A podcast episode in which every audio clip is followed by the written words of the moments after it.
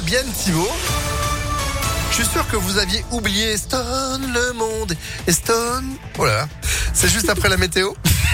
Non, je comprends pourquoi j'ai pas fait chanteur. hein.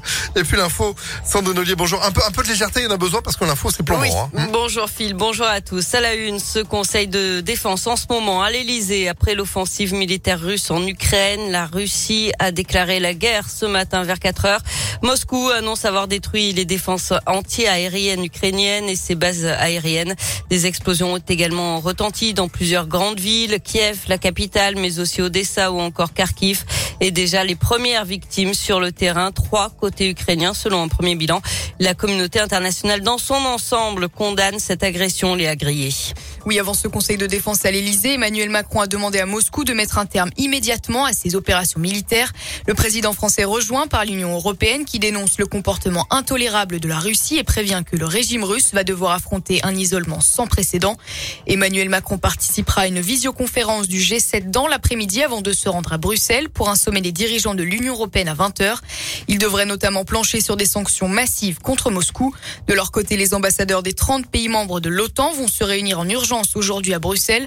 La tension diplomatique est donc maximale ce matin. Le président américain Joe Biden dénonce une attaque injustifiée qui entraînera des souffrances et des pertes humaines catastrophiques. La Russie seule est responsable de la mort et de la destruction que cette attaque provoquera.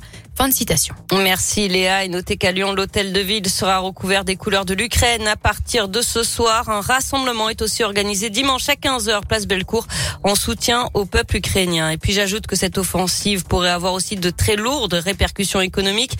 Le prix du baril de pétrole s'est envolé ce matin. Il dépasse désormais les 100 dollars, ce qui n'était plus arrivé depuis plus de 7 ans. La bourse de Paris a ouvert en forte baisse ce matin. Le CAC 40 a plongé de 4,19%. C'est la même chose à Francfort et à Londres.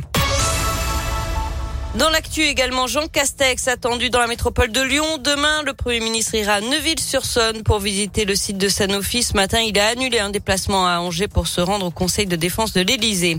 La police judiciaire de Lyon permet de saisir 700 kilos de résine de cannabis. Depuis des mois, les forces de l'ordre ont enquêté sur un réseau d'importation de drogue venu d'Espagne et qui inondait Auvergne-Rhône-Alpes, mais aussi les Hauts-de-France et l'Île-de-France.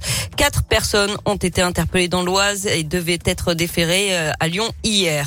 Des aides pour les sinistrés de la route de Genasse à Lyon. La mairie du 3e arrondissement va mettre en place notamment une cagnotte de solidarité d'urgence, une cellule psychologique et une aide d'urgence limitée à 300 euros par personne sur le progrès.